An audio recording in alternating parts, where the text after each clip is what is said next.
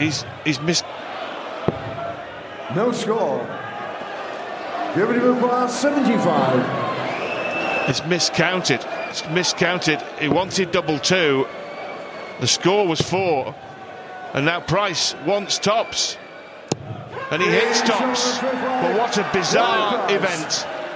He's just completely lost the plot. You know, you need a little bit of luck like that. I wasn't going to tap on the shoulder and say he's got for the wrong shot, but yeah, I had a little bit, a little bit of luck there, and you need that sometimes in tournaments. Das war die entscheidende Situation im Spiel zwischen Gervin Price und William O'Connor bei Sky Sports. Die Darts WM 2020, sie hat ihre nächste Wahnsinnsstory. Es steht 2-2 in den Sätzen zwischen Price und O'Connor, 2-2 in den Legs. O'Connor ist dabei, seinen Anwurf erneut zu halten und Price damit weiter unter Druck zu setzen. Er hat vier Rest und wirft auf die Doppel-1. Vollkommen bekloppt. Da kann man am Ende gar nicht von Verrechnen sprechen, sondern von einem völligen Aussetzer. Hier ist Checkout der Darts Podcast an WM-Tag Nummer 8, heute mit zwei Deutschen am Start. Natürlich gucken wir aber erst zurück auf den gestrigen Abend. Alle Favoriten haben sich durchgesetzt, allen voran eben der Iceman Gervin Price unter wirklich kuriosen Umständen. Wir sprechen drüber. Mein Name ist Kevin Schulte und auch heute wieder am Start Christian Rüdiger. Schönen guten Tag, Kevin. Hallo Darts-Gemeinde. Ja, du hast es angesprochen. Gervin Price bleibt im Turnier durch einen Rechenfehler von Willie O'Connor. Checkout der Darts Podcast täglich während der WM auf ntv.de, außerdem natürlich auch bei Spotify, Apple Podcast, Soundcloud, Google Podcast, alles, äh, was es da so gibt. Christian, lass uns äh, starten mit der Analyse der gestrigen Partien, natürlich äh, bei Price gegen O'Connor.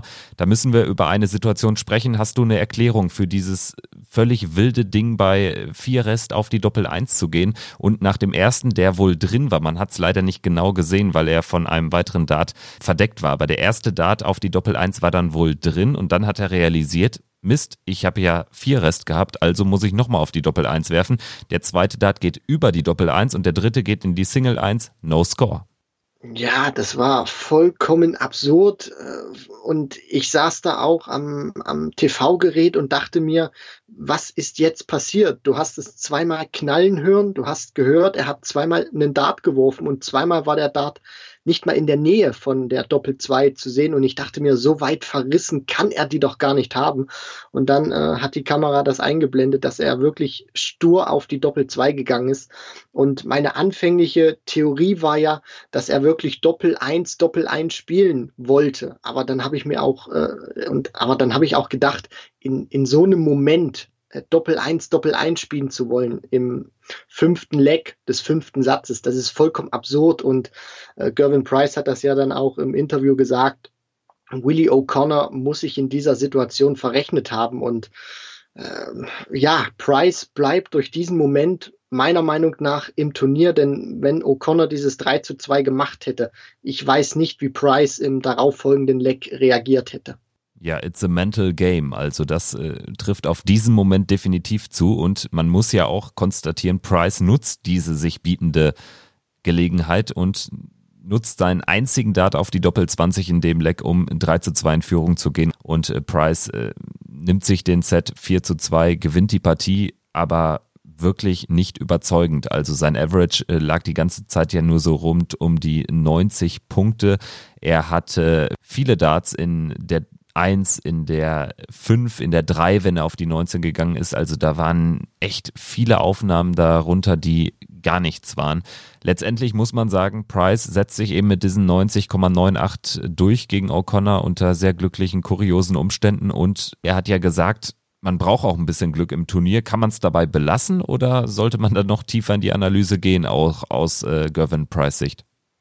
Analysieren sollte man diese Partie schon, auch ähm, aus Sicht von Gervin Price. Ich finde, man sollte das jetzt aber nicht überdramatisieren. Äh, Michael van Gerven hat sich in seinem Auftaktmatch gegen Jelle Klaassen auch nicht von seiner besten Seite gezeigt und man sagt das ja auch immer so häufig es ist egal, wie du in dieses Turnier reinkommst. Wichtig ist, dass du deine erste Hürde nimmst. Und wir hatten das auch thematisiert. Willie O'Connor, das ist keine einfache Aufgabe gewesen für Gervin Price. Und wir haben es auch gesagt, wenn er nicht sein bestes Niveau spielt, wird er Probleme bekommen. Und das hat er eben gemacht. Die ersten drei Sätze, Entschuldigung, das war nichts. Also wir kennen vollkommen andere Sachen vom Iceman. Und nach diesem 1 zu 2 Satzrückstand, da hat er sich dann wirklich aus meiner Sicht zusammengerissen und nochmal die Kurve bekommen. Dann auch ein bisschen glücklich. Aber ich finde, man sollte jetzt nicht zu tief in die Analyse gehen. Aber man hat ihm schon angemerkt, aus meiner Sicht, dass da schon sehr viel Druck auf ihm gelastet hat und er auch sehr verkrampft teilweise war und also man, man hat ihm da schon angemerkt, diese, diese Rolle des Favoriten Nummer zwei hinter Michael van Gerven, die hat ihn nicht so ganz losgelassen in diesem Match. Mal sehen, wie er jetzt in der zweiten Partie damit klarkommen wird. Dann wird es gegen John Henderson gehen. Der hat sich gestern gegen James Richardson mit 3 zu 0 durchgesetzt. Also Price hatte eigentlich ein ganz gutes Draw. Es würde dann weitergehen, zum Beispiel vielleicht gegen äh, Mervyn King oder Simon Whitlock. Viertelfinale könnte dann ein Glenn Durant warten, nur um mal ganz äh, weit äh, nach vorne zu denken. Also grundsätzlich jetzt erstmal diese erste komplizierte Hürde genommen und äh, das trifft auch auf Dave Chisnell zu, die Nummer 10 der Welt. Die hat seinen Außenseiter mit Favoritenstatus Fragezeichen untermauert. 3 zu 1 gegen Vincent van der Voort. Der hat vor dem Spiel im niederländischen Fernsehen gesagt, wie ich bei Twitter gelesen habe, dass er Knie- und Knöchelprobleme hatte. Gerade auf die Triple 20 klappt es gut. Diesen geraden Wurf, der, der funktionierte. Die Doppel seitlich eher weniger. Das hat man tatsächlich dann auch an der Doppelquote gesehen, die am Ende den Ausschlag in der Partie gegeben hat. Ja, und äh, ich fand Chizzy in dieser Partie jetzt auch nicht so souverän. Also er und Price, die haben sich in, in dieser Session wirklich nicht mit, mit Ruhm bekleckert. Äh, und was mir auch aufgefallen ist, äh, Chizzy hatte Glück, klar im ersten Satz, diese, diese sechs Darts, die Vincent van der Voort da vorbeinagelt an der Doppel 12 und äh, Chizzy nutzt dann eiskalt seinen ersten Dart auf Doppel.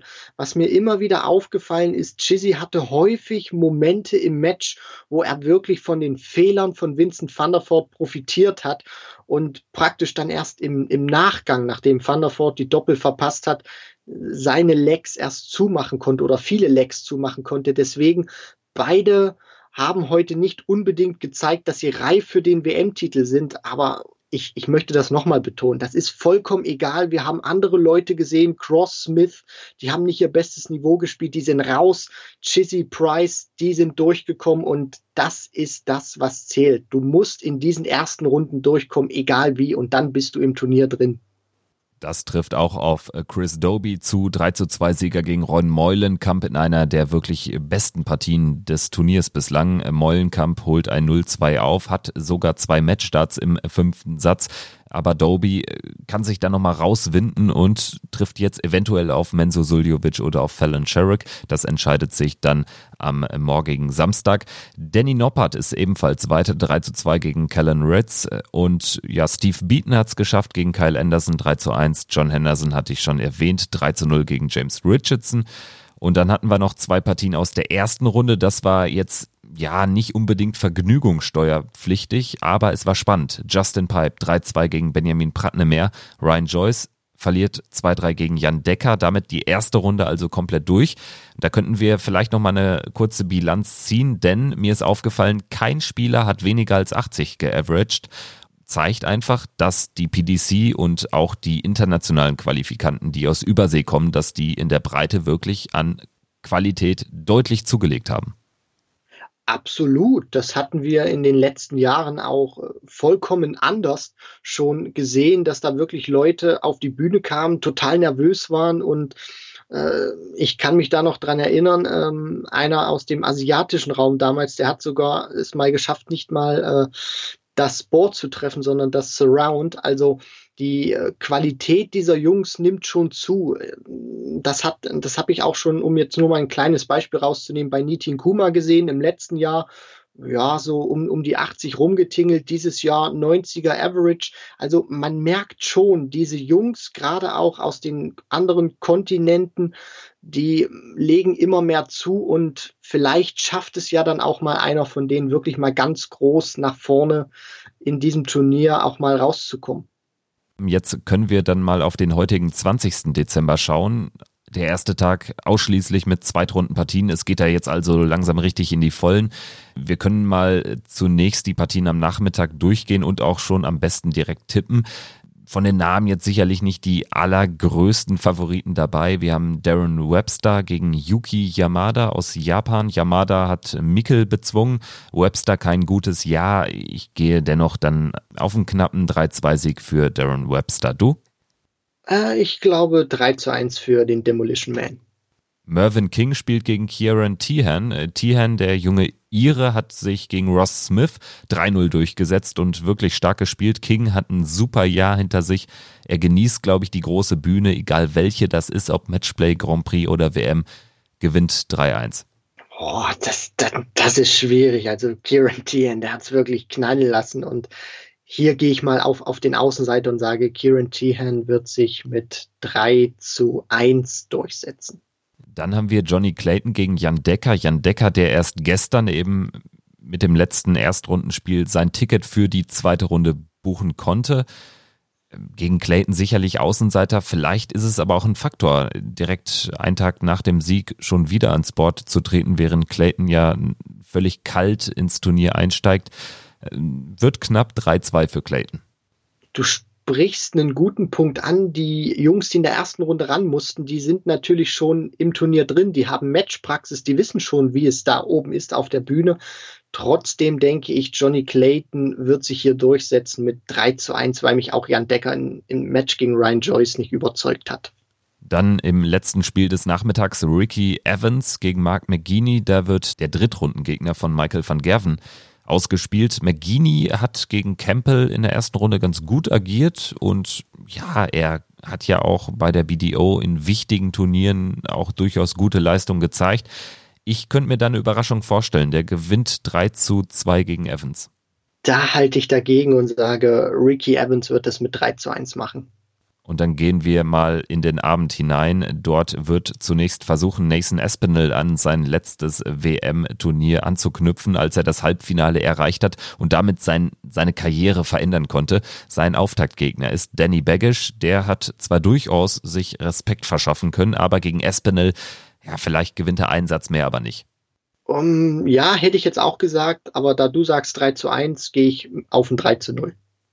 So, und dann äh, folgt der zweite Auftritt des so starken Nico Kurz. Nach dem 3-1 über James Wilson geht es gegen die 15 der Welt, gegen Joe Cullen. Wir haben gestern schon gesagt in der Podcast-Folge, wenn Kurz es schafft, wieder Mitte 90 vom Average zu spielen, dann hat er auch eine sehr gute Chance, gegen Cullen weiterzukommen. Und dabei bleibe ich auch. Ja, Joe Cullen ist auch nicht gerade im Eli Pelli der beste Spieler und ein, ein Sieg im Eli Pelli und er war jetzt schon viele Jahre mit dabei, spricht wirklich gegen ihn und die Sorge, die ich nur habe, ist, das ist unfassbar schwer. Das sieht man auch immer in anderen Sportarten, wenn vermeintliche Außenseiter so eine Riesenpartie spielen konnten, diese dann nochmal im nächsten Match zu bestätigen, ist unfassbar schwierig. Und ich glaube nicht, dass Nico Kurz nochmal an diese Leistung rankommt. Deswegen gehe ich mit einem 3 zu 1 für Joe Cullen. Ja, das wäre auch mein Ding gewesen. Vielleicht wird es ein zweiter Satz für Kurz, aber drei Sätze gegen Cullen traue ich ihm jetzt dann doch nicht zu, weil es eben wirklich so schwer ist, diese Leistung zu bestätigen. Aber wir lassen uns gerne eines Besseren belehren schauen auch, was Max Hopp macht. Der spielt gegen Benito van de Paas. Das ist der Gabriel Clemens Bezwinger. Ich bin da grundsätzlich optimistisch, aber auch der Meinung, Hopp braucht schon einen guten Start, damit er nicht ins Denken kommt.